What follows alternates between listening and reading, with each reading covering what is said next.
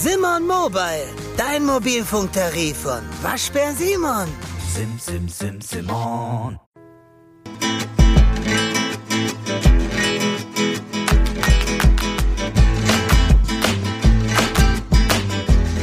Tiki Taka, der La Liga Podcast mit Nils Kern und Alex Troika.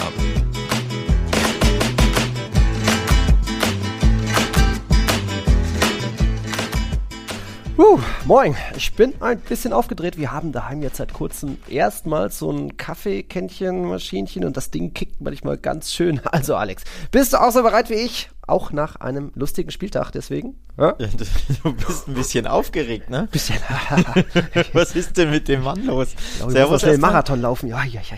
Ähm, ich habe tatsächlich meine, äh, meinen Kaffeekonsum stark zurückgefahren. Oh. Ich habe sonst immer jeden Morgen seit äh, 20 Jahren Kaffee getrunken und das habe ich jetzt äh, in den letzten Herbsttagen oder Herbstwochen runtergefahren, auch weil ich krank war, bin ich auf Tee umgestiegen. Grüner Tee soll ja gesünder sein, auch mhm. mal englischen Tee, also schwarzen mhm. Tee und dadurch meinen Kaffeekonsum stark zurückgefahren, aber so hat mein Körper eh nicht mehr drauf reagiert, wie offenbar deiner. ja, irgendwie, ich war gefühlt 30 Jahre lang, ab und zu trinkt man mal einen Cappuccino, aber jetzt seit Louis steigt der Konsum exorbitant und wie gesagt, jetzt so ein Kämmchen daheim und das schiebt schon manchmal ganz gut an und ich glaube, das äh, ist auch passend für diese Folge, denn ich glaube, Alex, es wird ja, wie heißt es so schön äh, in Spanien von wegen keine entkoffeinierte Folge. Äh, wir hatten ja Sevilla Derby, wobei so mega heiß war das nicht. Wir haben ein großes Thema Villarreals Fall, wir haben Simeones Verlängerung, die Zukunft bei Real, auch ein bisschen bei Atletico, da gibt es spannende Youngster.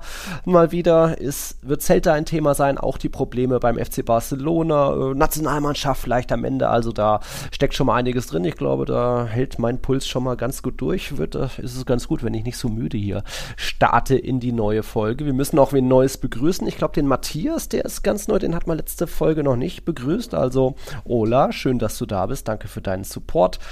Es gibt auch ein bisschen was an Input. Luis, Niklas und Lukas haben uns geschrieben, ein bisschen was an Fragen und Input generell, was wir hier in die neue Folge reinschweißen können. Aber ich würde sagen, wir können ja mal mit dem Freitagsspiel anfangen. Das hat ja auch schon einiges an äh, Unent und wie sagt man, unentkoffiniertem geboten, also einiges an Wachmachern. Das war das 4 zu 3, das äh, zwischen dem Athletic Club und Celta Vigo. So alle reden über das 4-4 zwischen Man City und Chelsea. Ich glaube, das hatte jetzt nicht weniger Spektakel zu bieten. Dazu noch zwei andere aberkannte Tore von Celta. Ähm, Hast du es gesehen oder zumindest irgendwie Highlights gesehen und äh Ja, das äh, Partidasso des Spieltags gab es schon am Freitag. Normalerweise sind ja die Freitagsspiele eher immer so, naja, lauwarme Nummern, ne? und um, um, in diesem Sprachbild so, so ein bisschen zu bleiben. Aber nee, da war richtig was geboten. Also das war echt ein Wahnsinnsspiel. Und ja, eigentlich mit dem wahnsinnigen Ausgang im Sinne von Celta macht wieder Celta-Dinge. Sehr, sehr unglücklich, sehr, sehr bitter, mm. sehr, sehr dramatisch, sehr, sehr dämlich vielleicht mm. auch, ne? Wie sie sich anstellen. Also wieder ein Spiel, das sie keinesfalls verlieren sollten, dürfen, mm. müssen. Und am Ende stehen sie wieder mit leeren Händen da nach einer, ja, nach einem wirklich dramatischen, verrückten Partidasso. Ja, das ist wieder die Sache, wo ich dann auch gleich wieder auf die Trainerfrage zurückkommen werde. Aber sie machen einfach viel, viel, viel zu viele Fehler. Und das sind nicht mal nur hier ein paar Fehlpässe und schwache Passquoten mit irgendwie um die 70 Prozent, was ja nicht optimal ist für erste Liga. Und trotzdem dann, wir hatten letztens schon diese gelb-rote Karte von Tapia, dann hat Mengesa in die Siri den Ball vorgelegt und jetzt auch Mengesa in der Schlussphase. Wann war es? Die 96. Minute. Es steht 3-3. Ich will nicht sagen, beide Mannschaften haben sich damit abgefunden, weil Athletik äh, einen langen Ball nach dem anderen nach vorne auch in den Strafraum geschlagen hat und dann will irgendwie der Gegenspieler von Mengesa den Ball vorbeistibitzen und bei ihm zuckt so die Hand nach oben. Also wieder so ein dummer Handelfmeter und es ist einfach, das zieht sich einfach durch Celtas Saison, diese vielen Schlampigkeiten. Das ist auch offensiv, also ich habe gesagt, es gab noch zwei Tore von Celta. Erst hatte Aspas getroffen und am Ende auch nochmal Larson, aber beides eben durch Abseitspositionen von Larson, der da eben auch immer ein bisschen drüber ist, ein bisschen zu früh startet. Und das ist eben das, was ich einem, was ich dem Team, was ich Benitez vorwerfe, die sind einfach nicht auf den Punkt konzentriert und äh, du musst motivieren, du musst anheizen, gar keine Frage, aber die sind halt viel zu oft drüber und gehen dann zu ungestüm in Zweikämpfe, wie das bei Mingesa, bei Larsen, bei vielen anderen war. Und das hat sich jetzt auch da ähm, gerecht, obwohl sie natürlich spielerisch ein ordentliches Spiel hatten und ein paar Abschlüsse und äh, Aspas hat sein erstes Tor seit März gemacht, also bei dem ist da ja auch äh, ein Riesenknoten geplatzt. Aber es sollte nicht sein, weil am Ende der Athletikclub da ein bisschen cooler, ein bisschen effizienter war. Also Athletikclub und Effizienz, das kommt selten in einem, in einem Satz vor, aber ja, das ist der große Unterschied gewesen zu, zu einem vermutlichen Abstiegsteam. Und sie haben vor allem äh, erneut einen sehr, sehr bitteren Elfmeter verschossen. Ne? Das war ja schon Ach, neulich stimmt. der Fall, Boah, ja. kurz vor Schluss. Ja, den hat es ähm, nicht gegeben gegen, gegen äh, Jesus Navas in Sevilla, falls du das meintest. Nee, nee, aber da, Aspas hat ja schon den zweiten Elfmeter in der Saison verschossen. Ach, der hatte schon einen Und äh, was gegen Retafe in der auch Nachspielzeit 90. oder so, meine ich. ich. Ähm, und jetzt hat er eben wieder einen äh, verschossen, wieder sehr, sehr bitter dass er da ähm, mhm. erneut, ja, in der, also es war nicht ganz so spät, es war, glaube ich, die 70. dass er jetzt mhm. einen verschießt, der auch übrigens super gehalten war vom Kollegen im, im ja. Tor, ne? Von, auch von Unai Simon, Nationalmannschaftskollege. Mhm. Ähm, also gut geschossen, noch besser gehalten. Ja, das hätte vielleicht dann im Nachhinein auch der mhm. Siegtreffer sein können. Und so, denn es wäre ja das äh, 4 zu 3 für Celta gewesen zu dem mhm. Zeitpunkt. Und so hat dann das 4 zu 3 eben der Athletic Club vom Elfmeterpunkt gemacht. Und als ob es nicht bitter genug wäre, war es halt auch wirklich die 90. plus 8. Ja. Ähm, also enorm, enorm bitter und mhm. ja, da verzweifelst du doch komplett als Verein, als Trainer, als Mannschaft. Also wieder ein Spiel, das sie nicht verlieren sollten, gut, gerne sogar verlieren können, indem mhm. die Leistung stimmt. Und wieder stehst du da mit null Punkten. Es ist echt zum Verzweifeln für Celta. Das ist es. Und so, so viele solche Spiele mit zum Verzweifeln hat man jetzt schon öfter, ob das gegen Sevilla zuletzt war oder natürlich auch gegen Barca das Ding. Äh, irgendwie, es zieht sich halt weiter durch die, durch die Saison, dass sie irgendwie am Ende immer noch die Spiele vergeigen. Und da werfe ich dann auch ein bisschen wieder dem Trainerteam vor, dass die Mannschaft offensichtlich keine Power hat für 90 Minuten, weil, da, weil sie da so viele Gegentore kassieren, ähm, um das auch mal in Zahlen zu nennen. Celta ist das Team mit den meisten späten Gegentoren, also in der Schlussphase. Das waren jetzt schon zehn Stück und dadurch haben sie zwölf Punkte verloren. Unter anderem ja ähm, auch gegen, gegen Real Madrid, gegen den FC Sevilla und gegen Barca und Las Palmas haben sie ja sogar die Siege dann noch aus der Hand gegeben eben zu Niederlagen. Das alles in der Schlussphase und das ist meiner Meinung nach dieses Ganze, zu viele individuelle Fehler, nicht genügend Ausdauer, dann auch zu viel sich auf Schiedsrichter einstimmen und meckern und öffentlich, ist das alles primär auch ähm, meiner Meinung nach die Schuld des Trainerteams. Aber naja, Rafa Benitez ist noch weiter da. Es ist Montag 12 Uhr. Ich weiß nicht, ob das jetzt in dieser Länderspielpause mal, mal was wird, weil ich glaube, mit ähm, Präsident Mourinho ist ja auch ein eher älteres Kaliber, 80-Jährchen. Ich glaube, der ist da einfach weiter gebrainwashed irgendwo von Benitez und äh, glaubt diese ganzen Verschwörungen gegen, gegen Schiedsrichter und glaubt da einfach Benitez von wegen, ja, wir spielen doch gut, wir sind doch hier, hatten wieder fünf Schüsse aufs Tor gegen, gegen den Athletikclub, eigentlich ist alles super. Da ist nix super bei Celta Vigo und ich habe da wenig Hoffnung, dass das irgendwie so viel besser wird, weil sobald du auf den Platz gehst und wieder ein Gegentor kassierst, dann, dann, ja, ist halt wieder gleich die, die Moral down und du verlierst solche Spiele. Also wie ist deine Prognose? Glaubst du, da wird jetzt mal was in der Länderspielpause was passieren? Wir hatten ja schon in der letzten Länderspielpause im Oktober gesagt, so, ja, könnte gut, aber ist nicht. Und dieses Mal auch nicht sicher, oder? Ja, aber Länderspielpause, da verlieren sie oft ihre Jobs, die Trainer, ne? Ähm, weil das eben immer diese, diese Möglichkeiten sind, dass du, wenn du einen neuen Coach installierst, dass er halt wenigstens fast zwei Wochen, zehn Tage oder so mit seiner neuen Mannschaft ähm, verbringen kann und die kennenlernen kann. Von daher würde es mich nicht ganz so überraschen. Aber ich gehe auch nicht so weit wie du, dass ich hier vehement die Entlassung von, äh, vom Coach äh, fordere. Das ist mir dann auch too much, denn wenn man das Spiel ansieht, muss man ja trotzdem konstatieren, es ist ja trotzdem eine funktionierende Fußballmannschaft. Es ist ja nicht so, dass sie chancenlos jedes Spiel 0-2, 0-3, 0-4 verlieren, sondern sie sind einfach unglaublich dumm. Und bei Mingesser, der war jetzt ja zweimal in Folge der Schuldige in der Nachspielzeit, dass er hier die, die oder nicht mal zweimal in Folge in der Nachspielzeit, den anderen Fehler hat er ja in der 70. oder irgendwas gemacht, aber das waren ja so krasse individuelle Fehler, dass du irgendwann auch die Qualität der Spieler hinterfragen musst. Ähm, also kommt schon eins zum anderen. Es ist viel Unglück, es passt wenig, aber trotzdem hat die Mannschaft Moral, glaubt an sich, dreht ja auch äh, Rückstände, also gegen Celta, äh, gegen den Athletic Club, als sie, als sie glaube ich, das äh, 3 zu 2 kassierten, haben sie ja trotzdem wieder das 3 zu 3 geschossen durch Larsen. Ne? Also sie, sie trotzen schon auch den Widerständen, auch die rote Karte gegen, äh, den, äh, gegen Atletico, da haben sie ja auch nach vorne gespielt, haben, glaube ich, ein oder zweimal die Latte getroffen, also glauben an sich, aber sie sind einfach so unfassbar dämlich und halt auch, äh, ja, hinten zu schwach. Also ich glaube, du musst im Winter jetzt mal unabhängig von der Trainerfrage im Winter einfach eins, zwei vernünftige Abwehrspieler verpflichten. Ne? Ähm, denn ja, was Minguesta da Woche für Woche macht, ja, er ist Ex-Barca-Boy, weiß ich schon, aber er war ja bei Barca schon nicht der talentierteste. Rechtsverteidiger, Innenverteidiger, ist jetzt gesetzt bei Celta, aber du siehst Woche für Woche, dass der einfach auch enorme Probleme hat und dass er nicht der Stabilitätsfaktor ist. Ja. Und da würde ich mir ehrlich gesagt auch wünschen, dass er im Winter auch einfach in in der Mannschaft oder für die Mannschaft was machen. Larsen zum Beispiel bin ich ein großer Fan von, den finde ich sehr, sehr gut.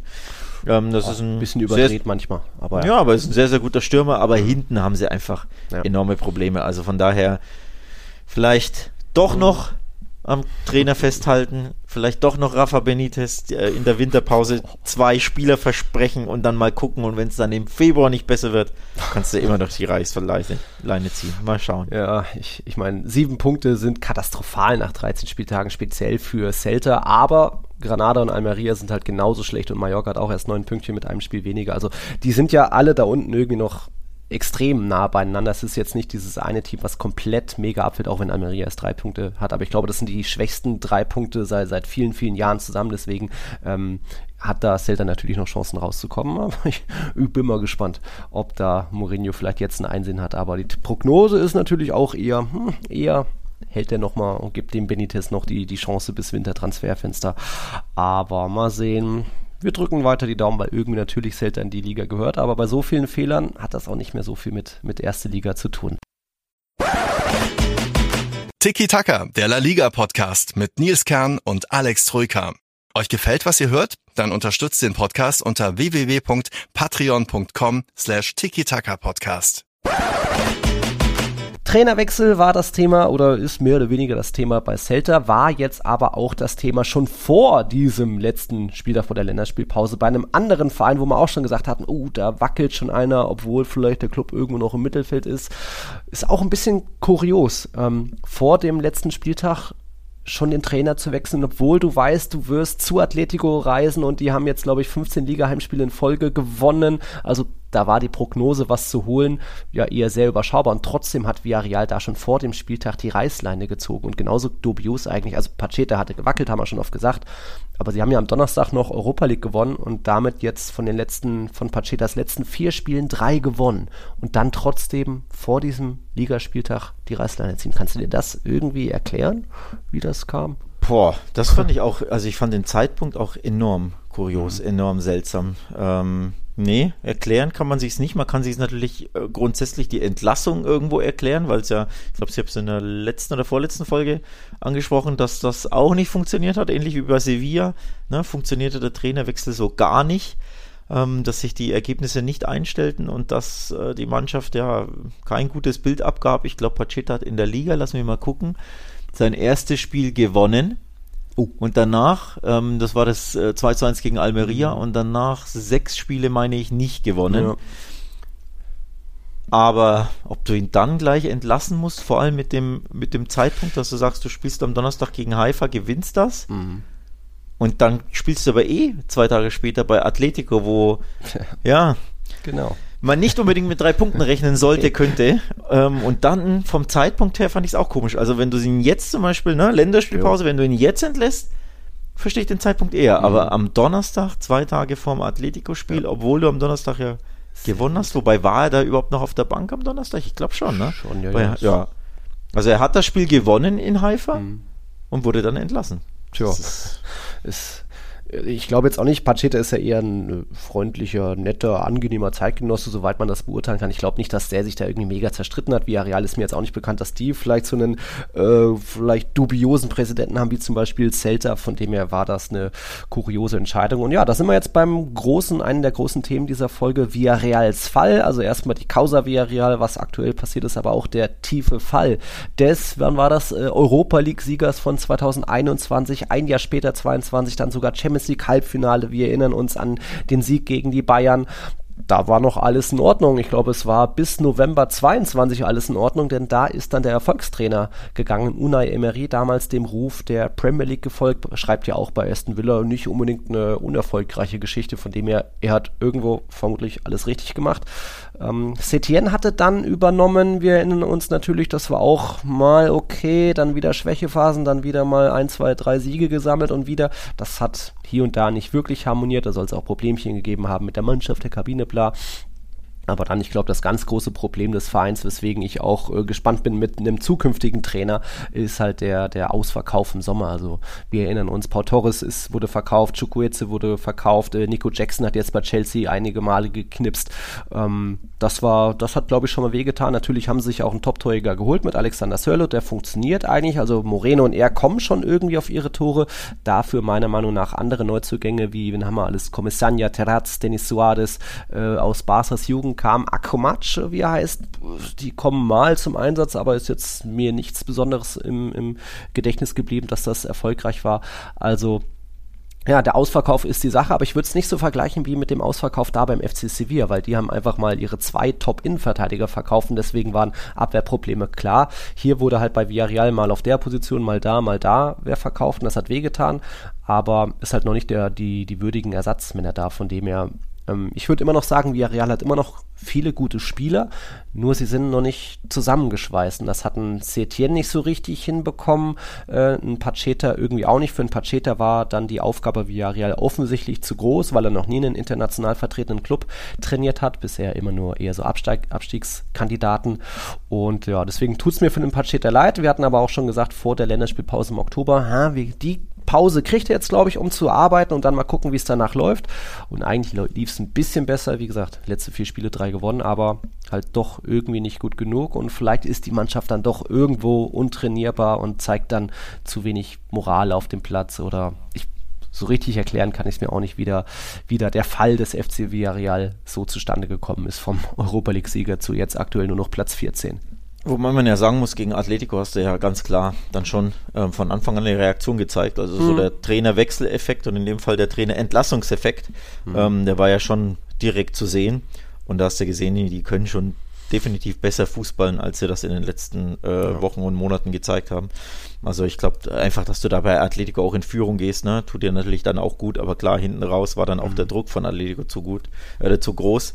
Ähm, und ja, die strotzen natürlich auch vor Selbstvertrauen. Aber grundsätzlich hast du, glaube ich, schon in dem Spiel gegen Atletico gesehen, dass das eine Mannschaft ist, die wesentlich besser sein sollte als mhm. dieser Rang 14 oder wo sie jetzt stehen.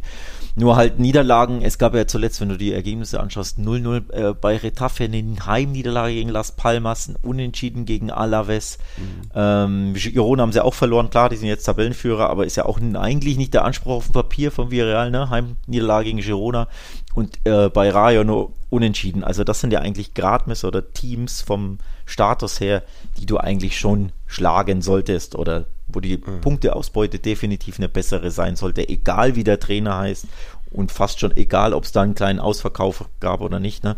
Die Ansprüche sind größer und ja, Pacheta ist mit den Resultaten zumindest den Ansprüchen nicht, nicht gerecht mhm. geworden. Dass aber jetzt aber so früh schon gehen muss, ist trotzdem, fand ich, ein bisschen äh, mhm. ja, überraschend, auch wenn die Ergebnisse nicht gut waren. Aber ich, ich glaube, ein bisschen mehr Zeit hätte er sich trotzdem verdient gehabt.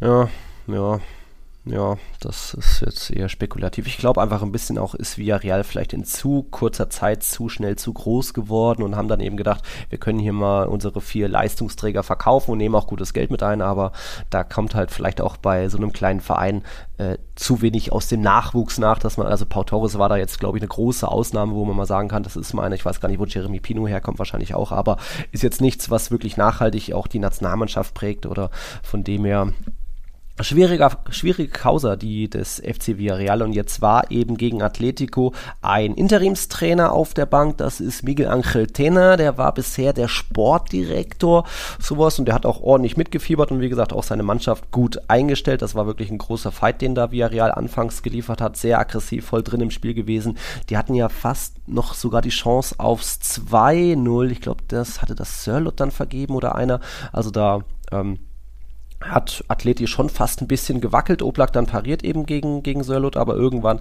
geht auch da die Puste aus, die Konzentration weg. Irgendwann war dann, also nach dem Ausgleich durch Witzel, vorbereitet durch Antoine Griesmann, wen sonst, hast, hast du dann oft auch gemerkt, so, wir haben unseren Punkt jetzt, es steht 1-1 und den wollten sie halten. Also da hast du anfangs schon mal schon lange eine Sechserkette irgendwie am eigenen Strafraum gesehen. Am Ende standen da irgendwie acht Mann so auf einer Linie am, um den eigenen Strafraum rum. Das war dann vielleicht auch ein bisschen zu mutlos, zu sehr gebettelt nach dem weiteren Gegentor. Der Druck von Atleti wurde immer größer und ähm, das, allein das 2-1 konnte sich schon auch sehen lassen. Also wir werden später noch bei Real Madrid loben, der diagonale Ball von Kroos auf Cavachal raus. Das war jetzt nicht unbedingt schwächer, was Koke da, wie Koke dann, ich glaube, Jolente im Strafraum bedient hat und der direkt ablegt in die Mitte und natürlich ist dann Antoine Griesmann da, also das schon mal äh, ziemlich stark und wir hatten beide 3-1 getippt. Ich glaube, das hatten viele, weil, weil man ja mittlerweile weiß, Atletico, wenn sie irgendwie ihr Tor machen oder in Führung gehen, dann ist es nicht unbedingt immer gleich der Rückwärtsgang danach oder das Verteidigen. Nee, die gehen aufs nächste und dann kam auch noch das 3-1. Also das war schlussendlich ein verdienter Sieg, auch wenn am Anfang man erkannt hat, ja, so ein bisschen Leben, so ein bisschen Talent und Qualität steckt schon in Villarreal drin. Es braucht vielleicht einfach nur einen Top-Trainer, der das irgendwie zusammenhalten kann, auch mal über 90 Minuten, aber mal gucken. Mal gucken. Ich würde trotzdem wieder ja, kurz Griesmann loben mhm. wollen an dieser Stelle, weil du ihn schon erwähnt hast. Ich bin schon sehr, sehr angetan, in welcher grandiosen Form der ist. Seit Wochen, nee, seit Monaten, im Endeffekt im Kalenderjahr 2023. Und wirklich schießt halt auch entweder die entscheidenden Tore oder liefert halt die entscheidenden Vorlagen. Also das ist schon wirklich, wirklich grandios, wie, ja, wie stark er wieder ist. Jetzt das 2 zu 1 geschossen, ne, in der 80.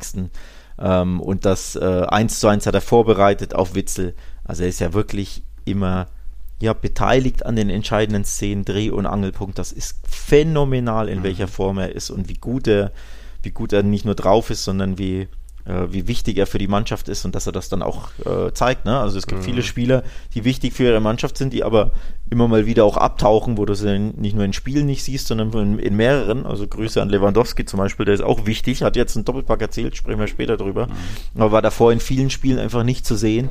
Das ist bei Griezmann natürlich überhaupt nicht der Fall. Ne? Ich finde ja. das wirklich phänomenal wie stark der unterwegs ist jetzt in, auch in dieser Saison wieder, wie wichtig er ist, dass er immer da ist, wenn es drauf ankommt und ja, das Spiel ja komplett bestimmt Tja. von Atleti. Also wollte ich nur noch mal ein Lob loswerden. Fantastisch, fantastisch der Kerl zu Recht war nicht ganz umsonst. Letzte Saison der Spieler der Saison bei Tiki Taka hat es beim Ballon d'Or nur auf Platz 21 gereicht. Also ich finde, da wäre auch mal vielleicht Top 5 möglich. Aber klar, hat er halt, jetzt hat er überhaupt einen Titel gewonnen mit Atletico letztes Jahr. Nee, da war jetzt nichts dabei.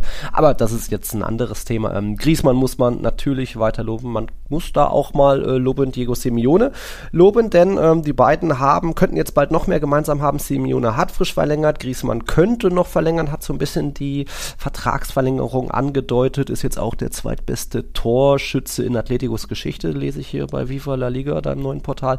Ähm, aber Simeone eben auch bis 2027 verlängert, also das natürlich auch eine Riesennachricht für alle Colchoneros, weil er ist seit 2011 da, der dienstälteste Trainer natürlich in La Liga mit Abstand sogar, ist schon der Rekordtrainer mit 643 Spielen, jetzt mit acht Titeln hat er die meisten geholt. Er ist zwar auch der bestbezahlte Trainer der Liga, angeblich, oder der, der, der Welt sogar, also noch mehr als Guardiola, Klopp und Co., angeblich 34 Millionen Euro pro Jahr.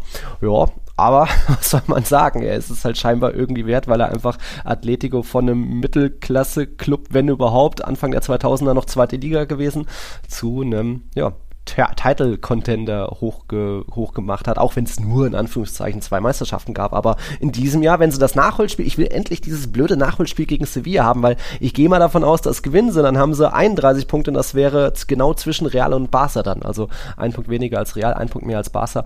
Und dann kann man schon sagen, das ist dann noch ein engeres Titelrennen als aktuell eh schon. Und da muss man Atletico einfach mittlerweile dazu nennen zu diesen äh, Meisterschaftskandidaten, auch wenn er sagt Partido a Partido. Aber nein, ist es nicht. Die spielen zu gut dafür. Ganz genau. Und auch bei dem Gedanken habe ich mich ertappt dabei, als ich, als sie hier gegen Villarreal den, äh, den Rückstand noch in den Sieg treten, vor allem mhm. aufgrund der Art und Weise, dass ich sage, hey, warum sollen denn die eigentlich nie Meister werden? Ich meine, du siehst davor das Spiel von Barca, ähm, und unter dem Eindruck stand ich natürlich auch und auch da mhm. sprechen wir natürlich gleich drüber, aber das war wesentlich blutleerer, lebloser. Das sind natürlich jetzt sind harte Worte, aber einfach verglichen damit, wie Atletico Ne, wie Wir glauben ans deutsche Team so sehr, dass wir uns auf eine verrückte Wette eingelassen haben. Die große Gustavo Gusto EM-Wette. Deutschland kommt mindestens ins Achtelfinale oder jede extra luftig Pizza, die zwischen dem 1. Mai und 15. Juni gekauft wird, geht auf uns. Einfach Bon aufbewahren und mitfiebern. Mehr auf pizzawette.de. Gustavo Gusto. Wie energetisch, wie vitalisiert, wie voller Selbstvertrauen sie das Spiel angehen und da den Rückstand drehen. Und bei Barca, ja, die haben auch den Rückstand gedreht, aber das war eher ein bisschen gemächlicher, träger. ähm, ja, einen Elfmeter haben sie auch gebraucht, also ja nicht mal rausgespielt, ne, sondern hat es ja auch ein bisschen Glück, dass der Verteidiger da so dämlich ist. Also wenn du das einfach so vergleichst, die, die beiden Leistungen nur an diesem Wochenende und natürlich auch die Leistungen in den letzten Wochen, die bei Barca auch nicht toll waren. Ähm, und dann siehst du Athleti, wie die draufgehen, wie die, ne, Gas geben. Klar, in Europa haben sie hier und da mal auch Probleme gehabt, natürlich, ne, bei Lazio, bei Celtic, aber in La Liga mit dem Ausrutscher Las Palmas, das war die große Ausnahme. Ansonsten geben die sowas von Vollgas. Und da habe ich mich beim Gedanken ertappt, warum eigentlich nicht Atleti als Campeon? Äh, 23, 24. Klar, dauert noch ein Stückchen. Und wer weiß, was äh, in der Rückrunde ist. Aber Stand jetzt, finde ich, und das hast du ja auch komplett richtig angesprochen, dass die das Nachholspiel gewinnen, dann ist das ein veritabler Title-Contender, finde ich. Also dann Ja. gibt es nicht so viele Gründe, Stand heute im November, um zu sagen, ja, nee, die haben keine Chance, das Ding zu gewinnen. Doch, finde ich eben schon, dass sie das haben. Denn es gibt auch noch eine neue Zutat fast schon, würde ich sagen, bei Atletico. Ich meine, sie waren letzte Rückrunde ja schon eigentlich das spielerisch beste Team in La Liga und dieses Kalender ja, wie gesagt, meiste Punkte, meiste Tore, auch generell auf Europa verglichen. Aber jetzt so ein bisschen die neue Zutat in dieser Saison ist nicht nur das, was weiß ich, Griezmann in Topform ist und mal Knips Korea, mal Morata auch richtig gut drauf, sondern jetzt hat auf auf einmal Atletico auch so einiges an, an frischem, jungen Blut dabei. Also wir hatten ähm, aktuell natürlich Rodrigo Riquelme, einer der Überflieger, meistens in der Startelf. Auch Samuelino hat jetzt einige Male geknipst, unter anderem auch das 3-1 gemacht. Ähm, die waren ja letzte Saison jeweils verliehen, haben da eben wichtige Erfahrungen gesammelt. Jetzt funktionieren sie schon, nehmen auch ihre Rollen an, egal ob Startelf oder Joker.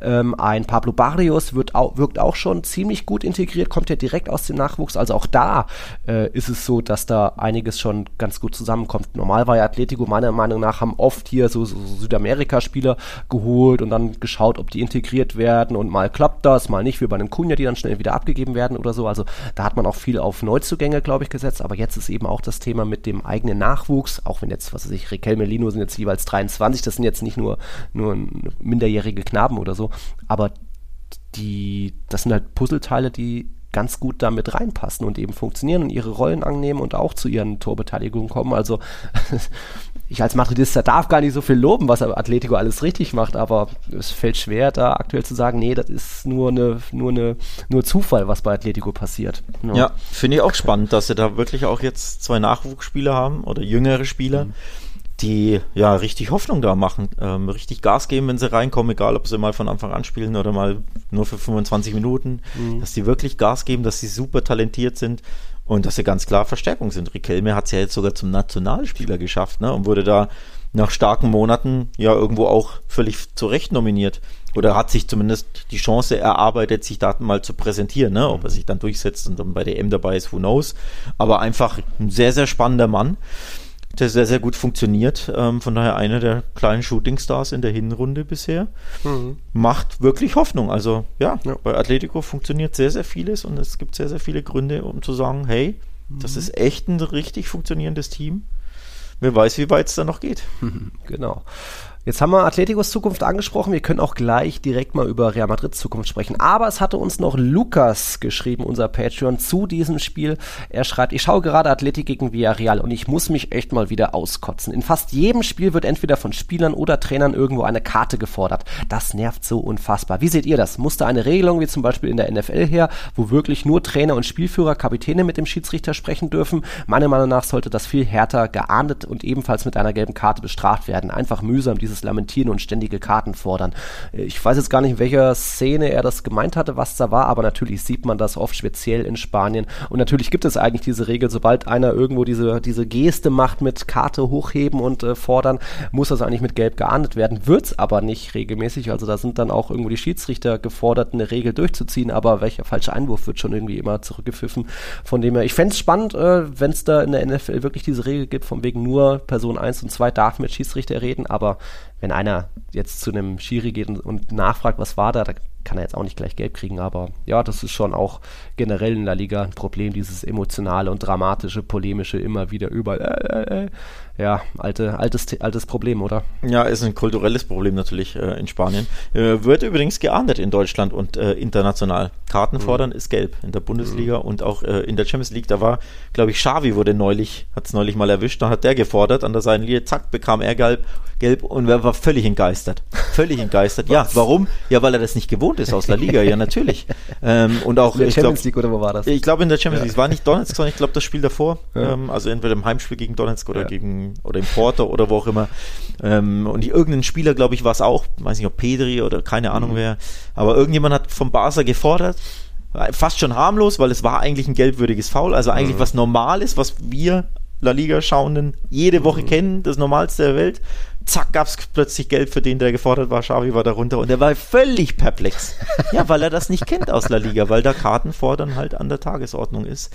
Ähm, also das Normalste der Welt und wird äh. nie sanktioniert. Also von daher ist das auch ein La Liga-Ding und generell auf dem Schiri stürmen und, und ein paar Lavern passiert ja wirklich sogar bei Einwürfen teilweise. Ne? Mhm. Also das ist ja, ich glaube, die spanischen Schiris bekommen das nicht geregelt. Da müsstest du einfach ein Bataillon deutsche Schiedsrichter ankarren und die, die natürlich alles nervt, ne? Die du, ja. Und die zeigen dir links und rechts gelb und dann äh, würde das vielleicht abnehmen, aber mit den spanischen ja. Schiris wird sich das nicht ändern. Das ist eine kulturelle Sache, das ist eine besondere La Liga-Sache, die ja sehr, sehr nervig ist, aber die gehört halt leider zu La Liga irgendwie dazu. Ich glaube, das wirst du nicht mehr abstellen können. Außer sie sagen sie wirklich ja. endgültig rigoros gelb. Aber dann fliegen ja links ja. und rechts die Spieler vom Platz. Also dann, dann kann ja Retafe allein keine, kein Spiel zu zu 10, zu 11 beenden, geschweige denn zu siebt. Ähm, das ist ja wirklich, und auch mhm. Barca ist ja bekannt dafür, ist ja jeder, dass da immer auf den Schiri eingelabert wird. Also das ist schon ein Unding, aber einfach typisch Spanien. Ja, okay.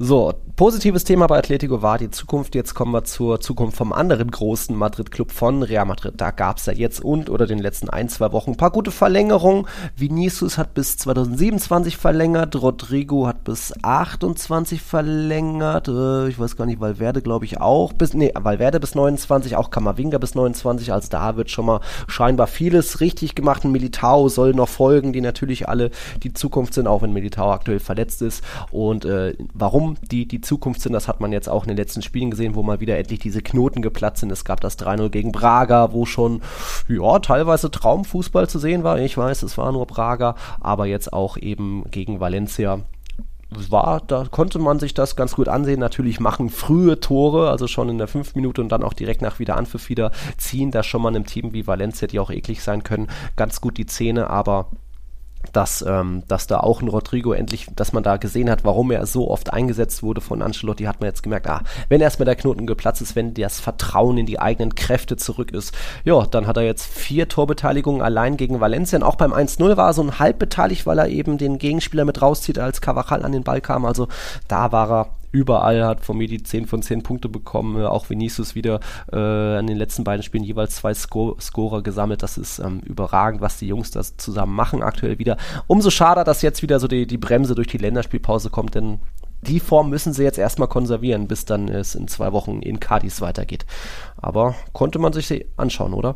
Ja, absolut. Auch bei Vinicius. Ähm, hat ja auch jetzt in den letzten zwei Spielen oder was, drei Spielen, mhm. seine Form wieder gefunden, nachdem es jetzt zuvor ja wirklich einige Spiele ja komplett weg war, ne? Klassiker ja. zum Beispiel oder ich glaube gegen Rayo war es, wo er auch, auch nur lamentiert hat, nur mm. rumgezickt hat, nur sauer war auf sich, yes. auf den Schiri, auf alles, sich gar nicht auf seine Leistung konzentriert hat. Aber jetzt in den letzten zwei Spielen, ne, gegen Braga und jetzt am Wochenende gegen Valencia, hast du gesehen, hoppla, da ist sein Mojo wieder. Zack, Länderspielpause. Also auch irgendwo ein bisschen unglücklich für die Spieler. Wenn wir natürlich auch hier wieder auf Barca blicken wollen, würde ich auch sagen, ja, zum Glück ist jetzt Länderspielpause. weil da hast du halt einfach Spieler oder generell die Mannschaft, die diese Pause benötigt, ne, dass du da mal den Stecker ziehst und sagen Reset, mm. weil die Form gar gar nicht stimmt. Also ja, die einen sind wahrscheinlich nicht happy, dass jetzt Länderspielpause ist. Die anderen sind froh, dass sie mal durchschnaufen können, mal abschalten können, mal zur Nationalmannschaft reisen, ja. mal was, ne? Äh, mhm. die, die Krise rund um den Verein vergessen können. Also bei den einen ist es so, bei den anderen so. Ja, bei den einen so. Ja. Und trotzdem auch kann vielleicht eine Länderspielpause nicht schaden, weil bei Real Madrid gab es jetzt acht Ausfälle gegen Valencia. Deswegen habe ich da schon ein bisschen mir in die Hose gemacht gegen Valencia. Bin auch bei meinem 2-1-Tipp geblieben.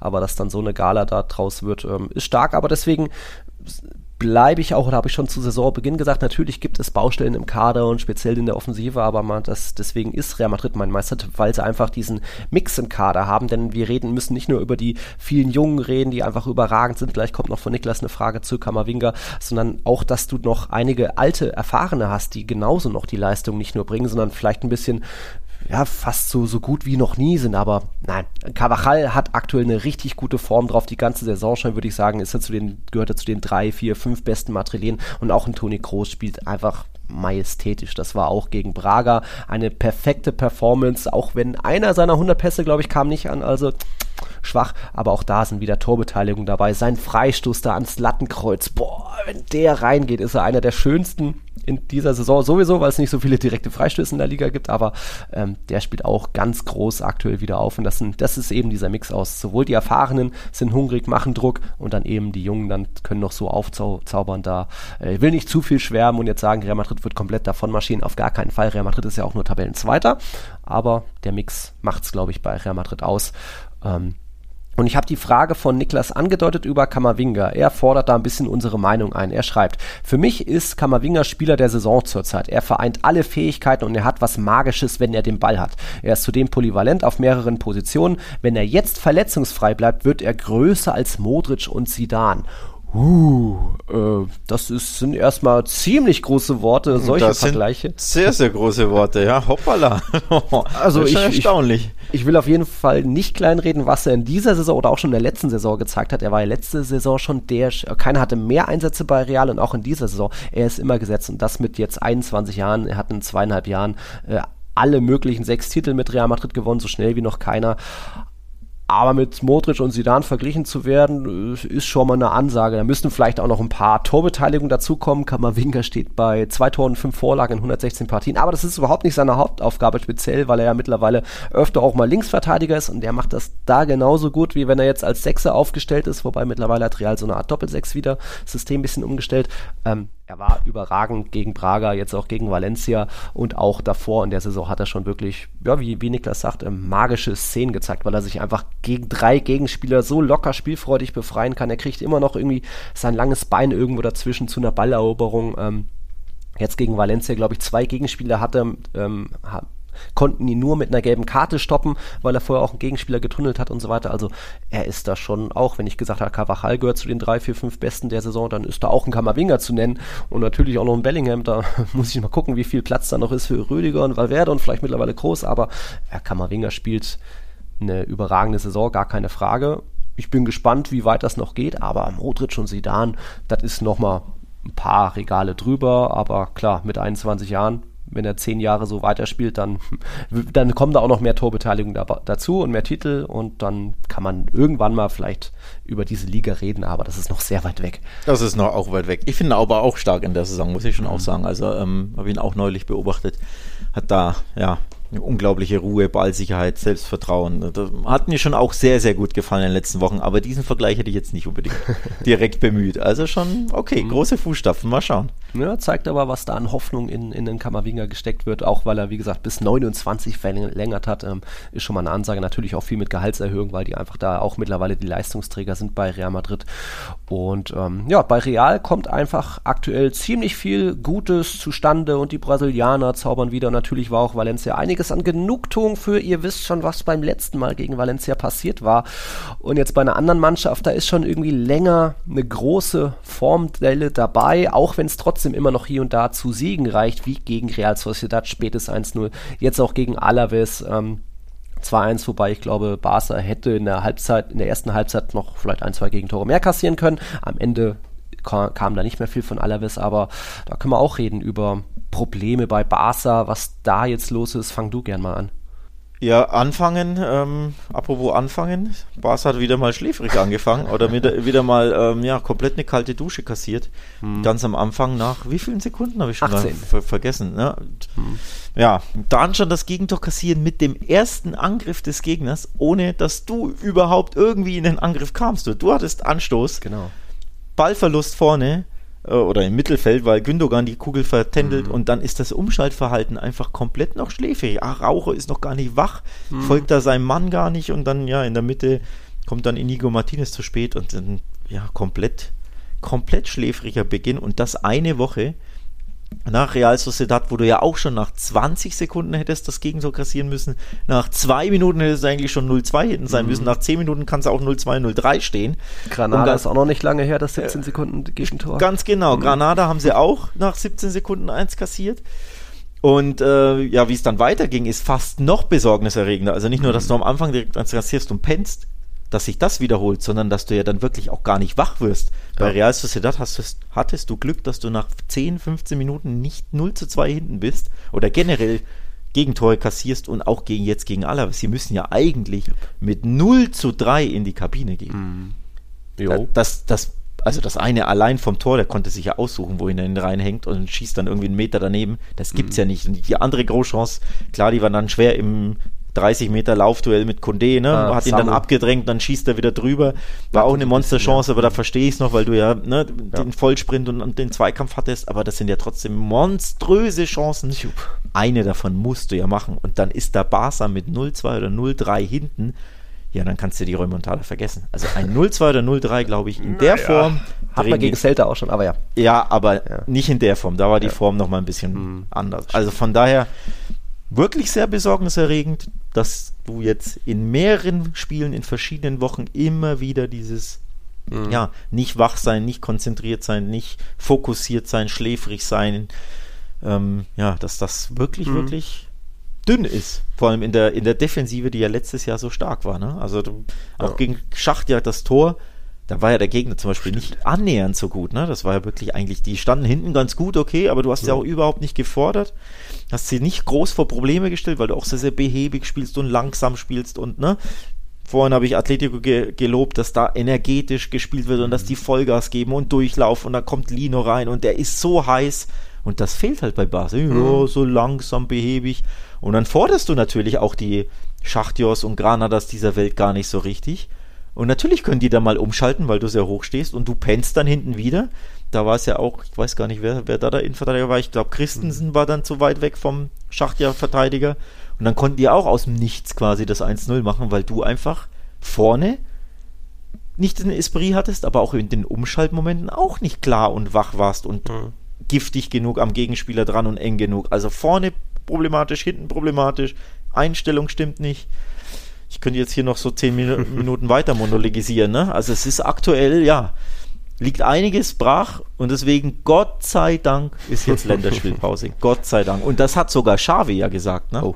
Hm. Ja, sogar der hat auf der PK gesagt, Gott sei Dank ist Länderspielpause. Ich glaube, die tut uns gut. So äh, sinngemäß, ne? Ja. Also von wegen, ähm, ich hoffe, dass die Pause uns gut tun wird. Hier ist der, hier ist das Zitat. Also selbst mhm. der sagt sich, pff, Länderspielpause, Normalerweise flucht man drüber, aber die kommt ja. zum richtigen Zeitpunkt. Da ist die Krise ist echt, es ist ja. krisig aktuell, doch ja, schon wild. Also mal Anfangsphasen verschlafen, das kennt man bei Real Madrid auch. Irgendwie hat sich die Mannschaft da mittlerweile gefangen. Es ist aber dann, wie du sagst, schon wirklich erschreckend, dass die Mannschaft dann, glaube ich, erst in der 43. Minute ihre erste eigene Ecke hatte. Und klar kommst du dann aus der Pause raus mit einem bisschen einem anderen Flow und dann gab es auch noch die ein, zwei Tore. Aber wenn wir mal so zurückblicken, so die Anfangszeit auch der beiden Joaos, da gab es diese beiden 5-0-Siege gegen Betis und Antwerpen und danach war dann schon oft viel Überschaubares dabei. Also es war dann dann direkt auch diese, dieses Spiel gegen Celta. Ne? Hast du noch gedreht, 0-2 in 3-2, alles gut. Mallorca gepatzt, ähm, Sevilla, zum Glück hat Ramos das Ding gemacht, gegen Bilbao auch nur 1-0 gewonnen. Zum Glück wurde Giu äh, eingewechselt, gegen Granada gepatzt. Ähm, dann der Klassiko-Ding, klar kannst du das gewinnen, aber auch da dann eben vielleicht ein bisschen zu nervös gewesen. Am Ende gegen Real Sociedad mit Glück gewonnen. Gehört immer mal dazu bei, bei im Fußball, ich weiß, aber jetzt Don, jetzt geht's Alaves gerade so gewonnen. Oh, das macht weiß nicht, nicht unbedingt Hoffnung für Barca-Fans. Dazu hat uns auch ähm, Luis Scholl geschrieben bezüglich der letzten Auftritte. Luis schreibt ähm, im Vergleich zu, zum FC Bayern, Tuchel wurde wegen der fehlenden spielerischen Entwicklung kritisiert und hat mit seinem Sky-Interview nach dem Dortmund-Spiel für Schlagzeilen gesorgt. Wenn wir jetzt mal nur auf Barca schauen, meiner Meinung nach könnte man diese Kritik der fehlenden spielerischen Weiterentwicklung bei Xavi, der teilweise für mich ratlos in der Seitenlinie wirkt und stand und äh, stand gegen Donetsk und Barca auch stellen oder wie seht ihr das? Hä? Also ich glaube, es geht um die Spiele, fehlende spielerische Entwicklung. Ist das zu hart oder angemessen, dass da eben Xavi ab und zu zu ratlos wirkt und eben die Mannschaft nicht unbedingt weiterentwickelt? Ja, also zum einen muss ich äh, dir recht geben.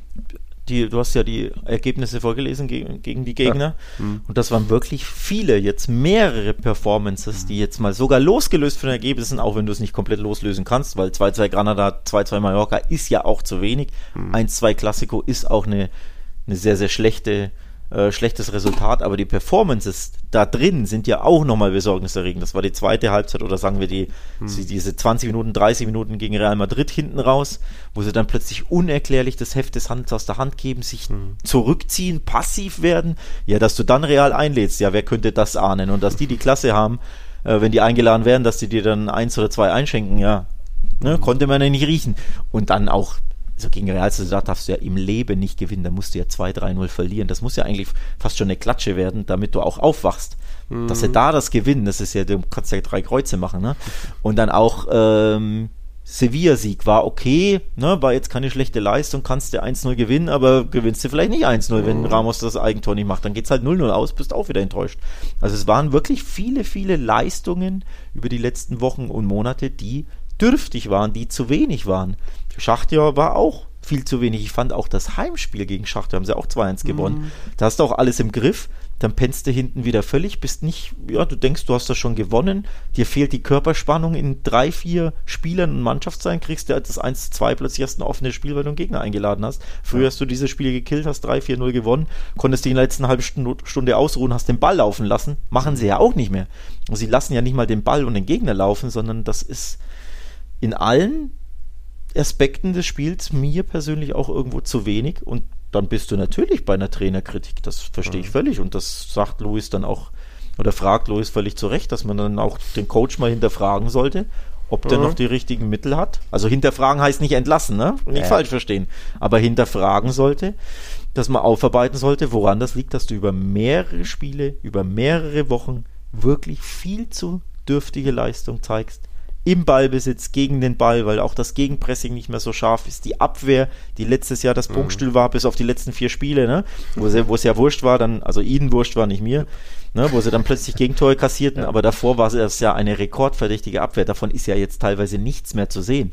Wenn du mhm. siehst, wie leicht Schachtja und auch Alaves Gegentore gegen die schießt, das ist ja nicht, das sind ja nicht, das ist ja nicht Bayern, PSG, Man City und Liverpool. Das ist Alaves. Ich glaube, die haben davor drei Gegentore kassiert und jetzt, äh, geschossen in der Fremde oder zwei. Die können gegen dich in 20 Minuten drei Tore machen. Das kann mhm. doch nicht mhm. sein in Barcelona. Also da musst du Xavi oder muss sich Xavi hinterfragen.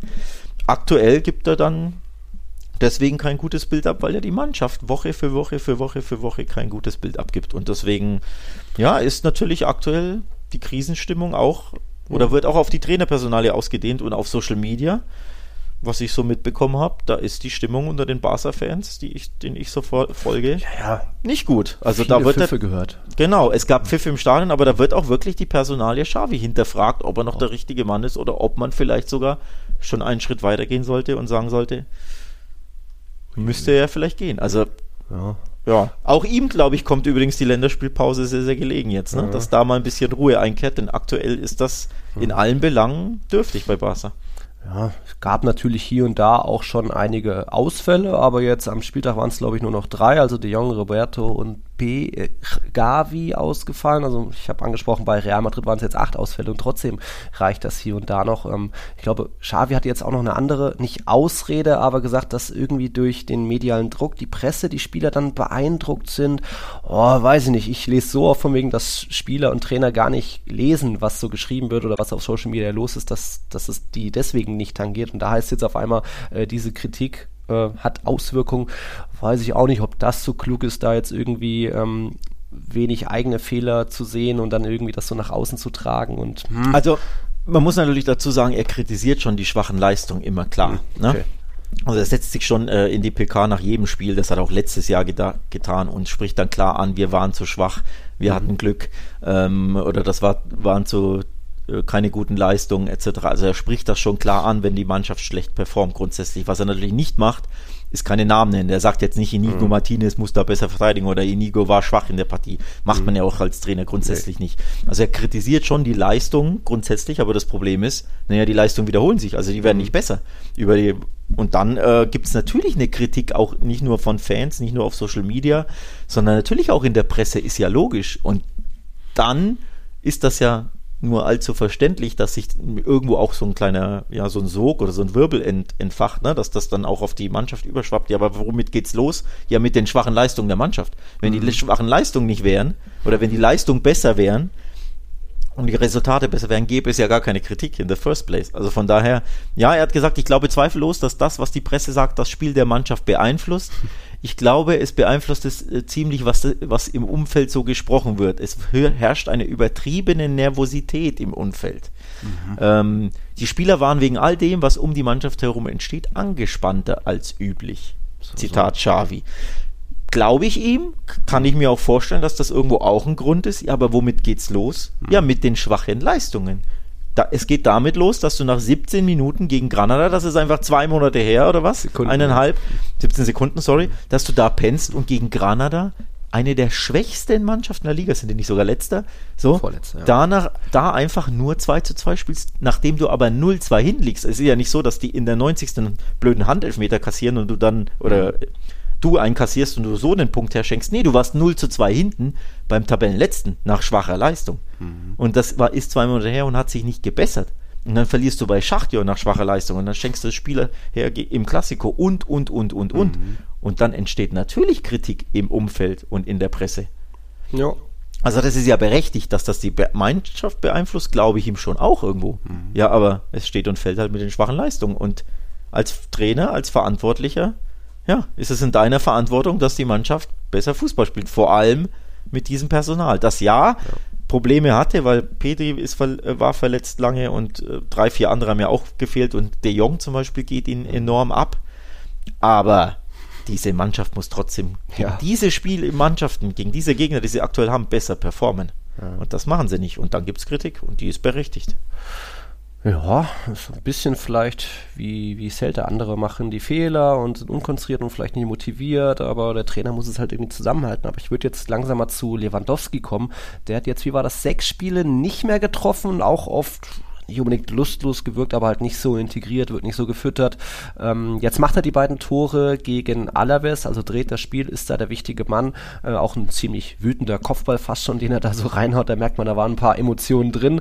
Man hat aber auch so, es gab auch noch hier und da ein paar Spielszenen, wo man auch gemerkt hat, dass es vielleicht wirklich nicht so richtig perfekt harmoniert ist. Da gab es irgendwie eine Szene, Lamin Jamal dribbelt im Strafraum, sucht den Abschluss, geht danach Richtung Lewandowski, hält die Hand hin und der ignoriert komplett, also er sieht es und geht bisschen gockelig dran vorbei. Oh, ist jetzt auch nicht unbedingt das, was dir hilft in dieser Situation. Ähm, dass da, und ich glaube, Lewandowski hat schon auch hier und da, wurde auch schon kritisiert von Fans, oder?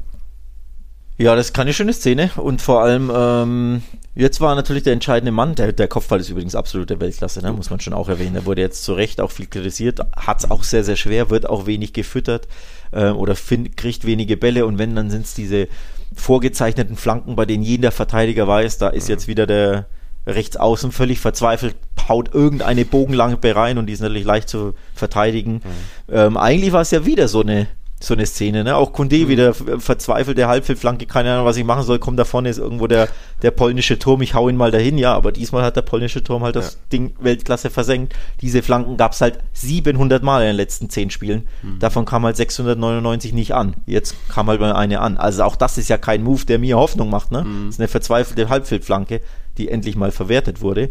Tut natürlich Lewandowski enorm gut und war auch eine tolle Szene von ihm, aber macht jetzt mir nicht so Hoffnung, äh, oh, jetzt wird alles besser, weil jetzt hat mein Mittelstürmer getroffen. Ja, hoffentlich tut ihm das gut, aber ich will halt Angriffsfußball sehen, der, ne, Kombinationsfußball wie, also so herausgespielte Tore wie zum Beispiel Atletico es aktuell macht, mhm. ne? Dass es da ganz klare Angriffsmoves gibt, dass der hinterläuft, der eine und der andere macht den Cutback und so dass du deine Spieler freispielst und nicht, dass du blind irgendwo eine Flanke hinschlägst und hoffst, dass irgendeiner mit dem Kopf hinkommt. Also von daher, ja, Lewandowski sollte es gut tun, es war ein Top-Tor, aber unterm Strich musst du trotzdem sehen, wie du gewonnen hast und das war eine Halbfeldflanke und ein Elfmeter und nichts herausgespieltes. Von daher, Gott sei Dank ist Länderspielpause und hoffentlich gibt es da den Reset, weil ja, aktuell gibt es wenig Mutmacher und deswegen habe ich es ja vorhin gesagt, du schaust Barca, dann schaust du Atletico und dann denkst du dir, ja, die einen sind der Titelfavorit, nicht die anderen. Also mhm. nicht der amtierende Meister, sondern die beste Mannschaft in 2023, die halt rot-weiß trägt und nicht rot-blau. Ja, ja, und vielleicht gibt es sogar noch eine Mannschaft, die noch ein bisschen besser spielt als Atletico. Jetzt würde ich noch schnell die Kurve kriegen zum FC Girona. Da gab es kleines, äh, besonderes Duell äh, jetzt am Wochenende, nämlich dass Girona-Trainer Mitchell zurückgekehrt ist in seine alte Heimat, kommt ja aus Madrid, ist bei Rayo Vallecano, hat gespielt, dort Trainer geworden. Dort das große emotionale Wiedersehen und Rayo hat eigentlich auch ein gutes Spiel gemacht und war irgendwie dran an einem Punktgewinn, aber es sollte nicht sein. Girona ist einfach zu gut. Ich habe schon die letzten Male gesagt, Girona gewinnt auch die engen Spiele. Es war schon dieses unverdiente 1-0-Sieg gegen Celta, wo es eigentlich äh, die, die Schiedsrichterfehlentscheidung gab. Im Pokal gegen irgendeinen Fünftligisten auch ein sehr spätes Siegtor gehabt. Egal, gegen Osasuna machen sie aus vier Schüssen aufs Tor vier Tore, gewinnen 4-2, obwohl auch Osasuna gut war und jetzt auch Rayo gut war. Aber Girona gewinnt einfach das Spiel 2-1, weil sie dann doch effektiver waren und sich die gefährlicheren Chancen rausspielen. Rayo hatte ein paar mehr Abschlüsse, aber Girona ist da genauso als meisterlich zu nennen und zumindest defensiv sage ich immer hier, Gazaniga gefällt mir nicht, Eric Garcia nicht, Blind nicht, aber offensiv sind sie vielleicht das Beste, was der Liga sogar zu bieten haben, weil du weißt, irgendwo kommt einer an den, an den Ball und dann starten die Mechanismen, Mechanismen dann starten Außenspieler draußen, läuft einer ein, geht in die Tiefe, ähm, Dobwig ist überragend drauf, jetzt mit zwölf Torbeteiligungen, genauso mit Bellingham auf Platz 1. Also das sind, ist auch überragend. Und ja, Girona hat jetzt von den ersten 13 Spieltagen elf gewonnen. Das ist in der Geschichte von La Liga nur drei anderen Teams gewonnen und die kennt ihr alle, Real Madrid, Barca und Atletico. Also das riecht weiter historisch, auch wenn wir weiter, glaube ich, sagen, ja, das muss ich erstmal noch in der Rückrunde mal gucken, weil die Abwehr ist einfach nicht meisterlich, aber es reicht bisher. Von dem her, Chapeau, weiter. Ja, Wahnsinn, ne? Ähm, diesmal habe ich getippt. Ich habe wieder überlegt, tippe ich 1 zu 1, weil ja, ja Rayo ja, auch gut auch. drauf ist und das sind ja, ja, so zwei Teams, die beide mit offenem Visier spielen und beide draufgehen und da weißt du, das kann auch easy dann äh, 1 zu 1 ausgehen. Mhm. Aber diesmal habe ich gedacht, nee, Rayo, äh, ich tippe mal nicht wieder gegen Girona. Die haben so einen Lauf, die gewinnen das vielleicht dann, vielleicht hinten raus auch knapp mit 2 zu 1 und genauso kam es. 22 Torschüsse hat Rayo übrigens abgegeben, ne? 22 Torschüsse, aber Achtung, ähm, Girona 19 auch nicht so verkehrt. Also genau dieses Spiel, was man auch irgendwo erwarten konnte. Mhm. Wenn, wenn zwei mit offenem Visier spielen, die auch draufgehen, die sich sagen, wir spielen nicht auf Unentschieden oder wenn wir führen, stellen wir uns hinten nicht hinten rein, sondern wir spielen flott nach vorne und mhm. dann wollen wir das Ding gewinnen. Also 19 Schüsse Girona, die hatten aber acht Großchancen. Acht Großchancen. Also da genau, was du ansprichst. Ne? Ja. Beste Offensive La Ligas ist ja verbrieft, braucht man ja, nur auf stimmt. die Tabelle. Blicken 31 Tore in 13 Spielen. Real hat weniger, Barca hat weniger, sogar Atletico, die auch gut drauf sind mit 29, mhm. haben weniger Tore. Also da funktioniert die Offensivmaschinerie und dann ja, bist du dann schon irgendwo auch beim Trainer, ne? Wenn du sagst, ja, die einen können das nicht mit ihren Superstars bei Barca, dass du da flotten Offensivfußball jetzt über sechs, sieben, acht Spiele siehst und Girona, die kriegen das schon hin. Also was macht der eine Trainer richtig, was der andere nicht so richtig macht, mit ganz anderem Spielermaterial. Also da muss man ganz klar den Hut ziehen. Das ist flotter Angriffsfußball. Ja, hinten mhm. ne, ist nicht immer alles sattelfest, aber dann schießt er halt eins mehr. Genau. Und das macht ja Girona seit Wochen. Ja, das reicht. Also da Chapeau weiter äh, nach Katalonien an den FC Girona. Wir haben noch ein Spiel von diesem Spieltag. Das war natürlich ein besonderes El Gran Derby. Zum 140. Mal standen sich der FC Sevilla und Real Betis gegenüber. Und ich würde mal sagen, Betis hatte eigentlich mal wieder den FC Sevilla im Griff und eigentlich auch besser gespielt und hier und da ein paar mehr Abschlüsse. Aber am Ende reicht es wieder nicht zu einem Sieg. Von den letzten zehn Liga-Derbys hat Betis keines gewonnen. Immerhin gab es jetzt das vierte Unentschieden. Ja, weil eben, also ich würde das Spiel zusammenfassen, so gut Isco gespielt hat mal wieder, so gut war der Abschluss von Ivan Rakitic, der da einfach noch einen rausgehauen hat und so Sevilla, die keine Ideen hatten, nichts angeboten haben, noch einen Punkt rettet und das war, könnt ihr euch auch gerne anschauen, vielleicht auch irgendwie Tor des Spieltags, geiler Schuss.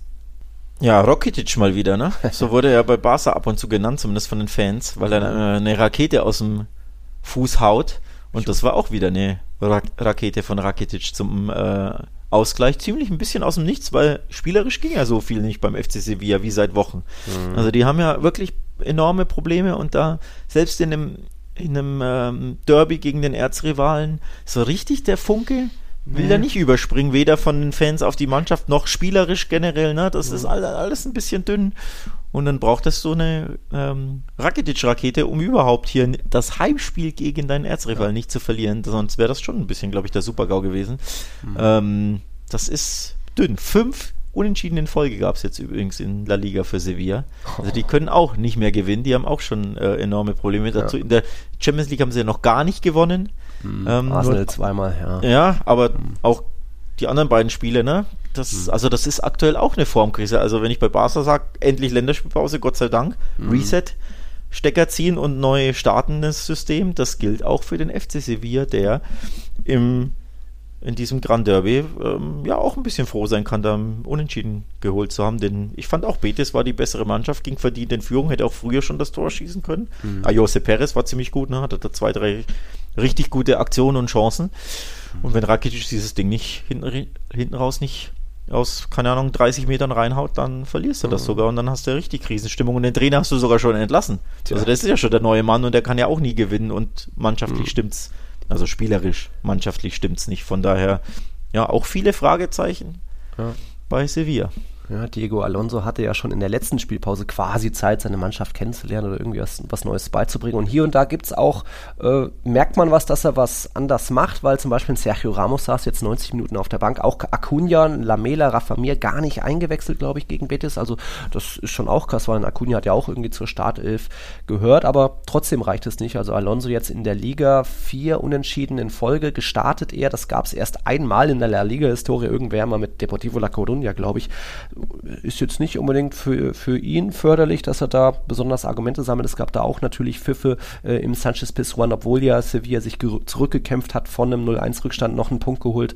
Aber das war eher von Betis gut und ähm, da gleich nochmal sagen, also Isco wieder wieder die Tiefe gesucht und kaum zu stoppen in seinen Dribblings. Natürlich ist ihm nicht alles gelungen, aber wir reden über ein Spiel, wo irgendwie Rakitic noch das 1-1 rettet und trotzdem ist wieder Isco von La Liga zum äh, MVP ausgezeichnet worden. An 13 Spieltagen hat er neunmal diese Auszeichnung geholt und es ist nicht, nicht mal so, dass Betis irgendwie schon neun Spiele gewonnen hat. Nee, die stehen auch erst bei fünf Siegen aus 13 Spieltagen immerhin Platz 7, aber ähm, auch wenn Betis schlecht spielt oder geht nicht Ergebnis holt, ist Isco der Beste. aber ich muss dazwischen grätschen, ich weiß nicht, wer diesen äh, MVP Award vergibt, ob ja, der, vielleicht ist der auch Isco Fanboy, äh, ne? Das muss man, also ich will jetzt die Leistung keines falsch ja, schmälen von um Gottes Willen, ne? Nicht falsch verstehen, aber du hättest easy auch zum Beispiel Ayose Perez ähm, das Ding geben können, denn der hat nicht nur das Tor geschossen zum 1-0, sondern hatte davor wirklich drei, vier richtig starke Aktionen. Auch mhm. Isco war natürlich gut mhm. und dieser eine Pass, ne, so, so ein Diagonal, äh, Flugball, das war wirklich im, im Großstil, im Modric-Stil, im, keine Ahnung, Xavi Busquets-Stil, also ein grandioser Pass.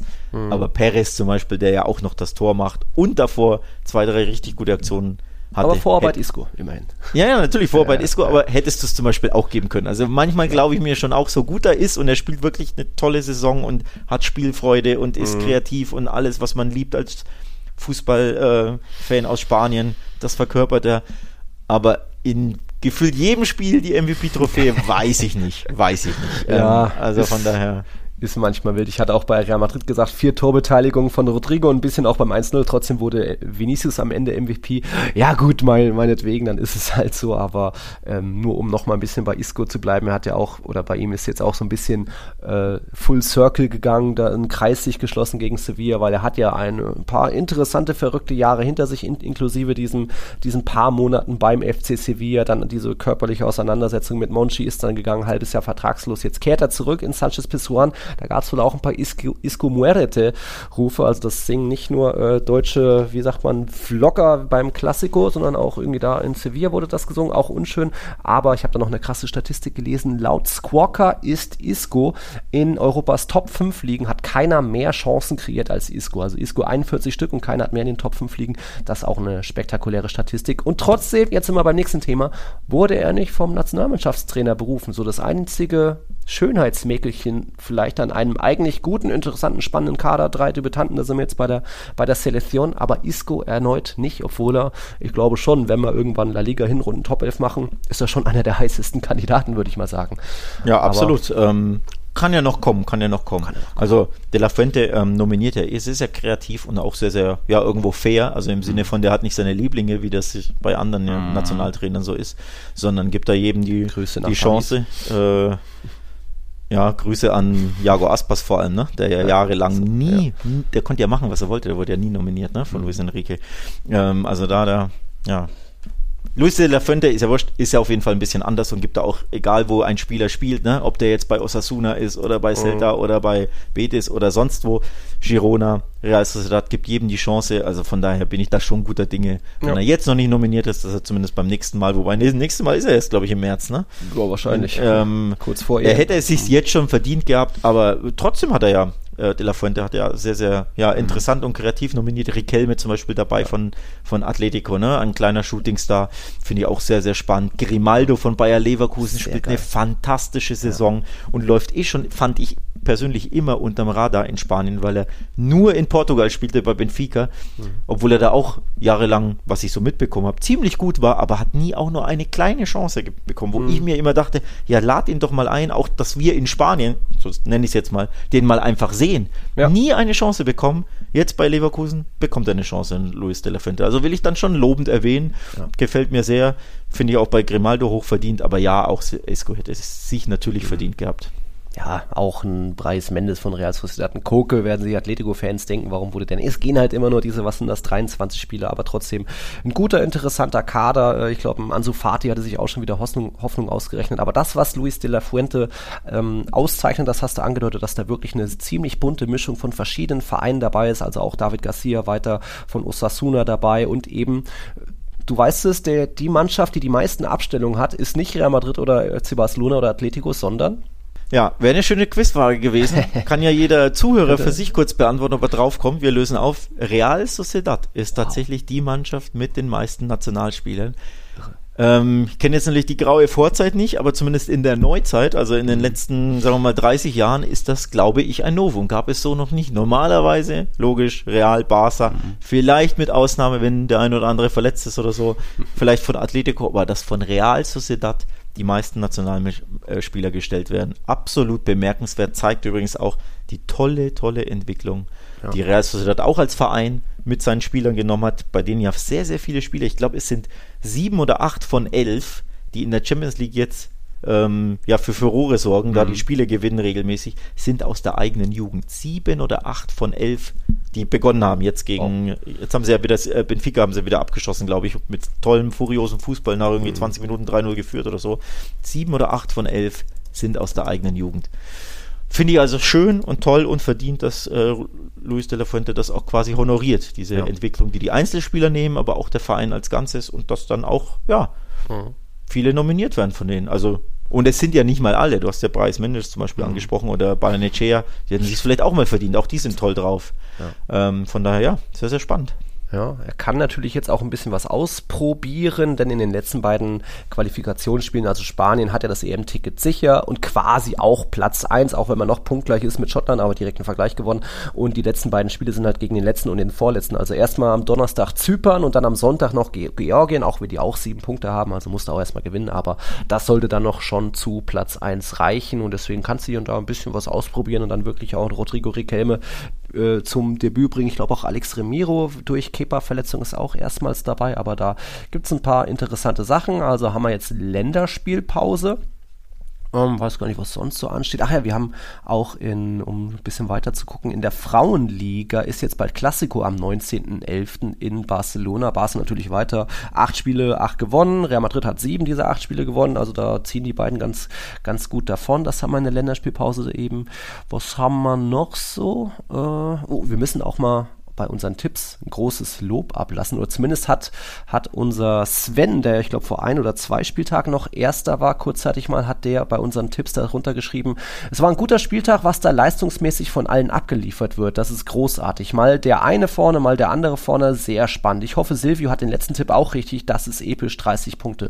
Und ja, da muss ich auch mal sagen, dieses Lob können wir nur weitergeben, denn jetzt hat, das war, ein, glaube ich, ein dankbarer Spieltag, wo viele rund um die 20 Punkte dabei waren. Silvio 30 Punkte Punkte geholt. Das ist ein Rekord. Und wir haben noch nicht mal Mallorca gegen Cadiz. Das wurde ja verschoben für, wegen Morici. Ähm, aber wie, wie viele Führungswechsel es da, da oben gibt. Jetzt ist Fabi Manita mal wieder da vorne. Mart oder McMart habe ich noch gar nicht gesehen. Marco 1, das kommt mir auch irgendwie neu vor. Also da ist schon sehr viel Bewegung da vorne. Es ist eng. Viele äh, liefern hier wirklich Top-Leistungen ab. Also Fabi Manita mit 25 Punkten am Spieltag, das hat auch schon hier und da mal zu Spieltagssiegen geholt. McMart zu 26 äh, Punkte. Also spektakulär, was da vorne abgeht. Da ja. bin ich weit weg mit Platz 64, aber auch ich habe immerhin mal 21 geholt. Ich habe 22 geholt. Silvio hat übrigens alle Tendenzen richtig. Boah. Alle.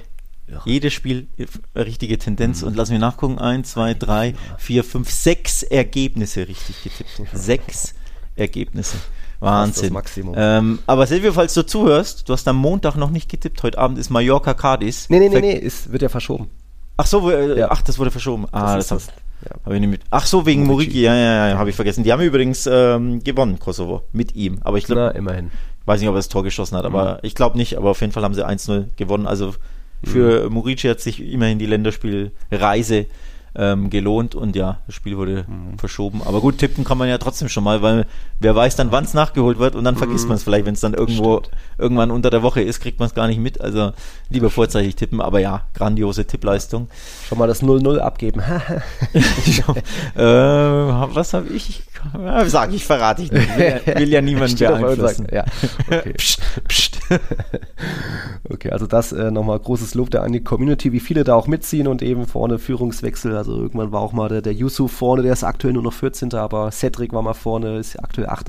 Da geht's echt ganz gut hin und her. Ähm, uns hatte auch nochmal der Flo Richter geschrieben, der war das mit dem Jude Bellingham-Song in der letzten Folge. Da hatten manche danach gefragt, so, uh, wo gibt's denn den Song? Der war noch nicht auf Spotify hochgeladen auf seiner Seite. Jetzt ist er da hochgeladen seit ein paar Tagen. Er will auch bald ein Video ähm, mal erstellen. Das äh, werden wir dann äh, natürlich auch noch teilen bei uns. Also gerne Flo Richter folgen da auf Spotify und Co. Oder für Madridistas auf dieser. Und ja, hat man sonst noch irgendwas, was du noch loswerden musst? Du willst noch was loswerden, weil. Ach ja, wir haben ja. Länderspielpause heißt, wir haben die Chance, ein kleines genau. Sondervölkchen aufzunehmen. Ne? Ja. ja, eine Sonderfolge für unsere Supporter, für unsere Unterstützer. Ihr mhm. wisst ja, auf patreon.com könnt ihr uns supporten. Ähm, könnt ihr uns unterstützen, wenn euch das gefällt, was wir hier treiben. Mhm. Und da gibt es für die Follower, für die Supporter, für die Unterstützer eine Sonderfolge, die nur sie abhören, genau. anhören können. Und die nehmen wir wahrscheinlich jetzt Mittwoch jo. auf. Heißt nicht, dass der Mittwoch jetzt rauskommt, weil mhm. das soll ja, das soll ja hier gut getimed werden. Aber für mhm. quasi diese, dieses Loch mitten in der Länderspielpause gibt es eine Sonderfolge für alle unsere Patrons, ne? Genau, das in der letzten Pause hat man diesen Tiki-Taka-Talk, was dann offen war auf YouTube für alle, aber jetzt eben mal wieder eine Exklusivfolge nur auf Patreon. Und da müssen wir um Fragen bitten von euch. Uns haben schon Moritz und Niklas haben schon Fragen gestellt und weitergeleitet. Ich habe mir auch schon eine, eine, kleine Quizfrage überlegt oder so ein kleines Rätselchen. Ähm, da werden wir das ein bisschen füllen mit eben möglichst zeitlosen Fragen, nicht unbedingt nur, was haltet ihr aktuell von Xavi, aber je nachdem, was euch so im Kopf vorgeht, könnt ihr euch uns gerne schreiben unter patreon.com slash tiki-taka-podcast gerne bis Mittwoch 11 Uhr, sage ich mal, damit wir dann vorbereiten und dann am Abend aufnehmen können. Also schickt uns da gerne eure Fragen, was ihr schon immer mal wissen wolltet.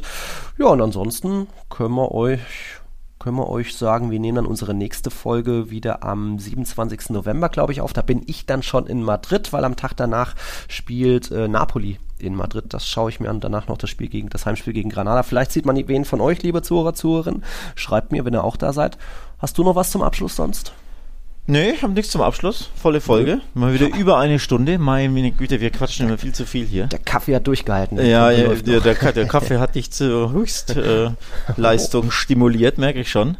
Gut. Ja. In dem aber, Sinne. Wobei, eine Sache habe ich noch. Ah. Ähm, es war ein besonderer Spieltag bisher, denn alle, was waren das, 18 Teams, die gespielt haben, haben auch getroffen.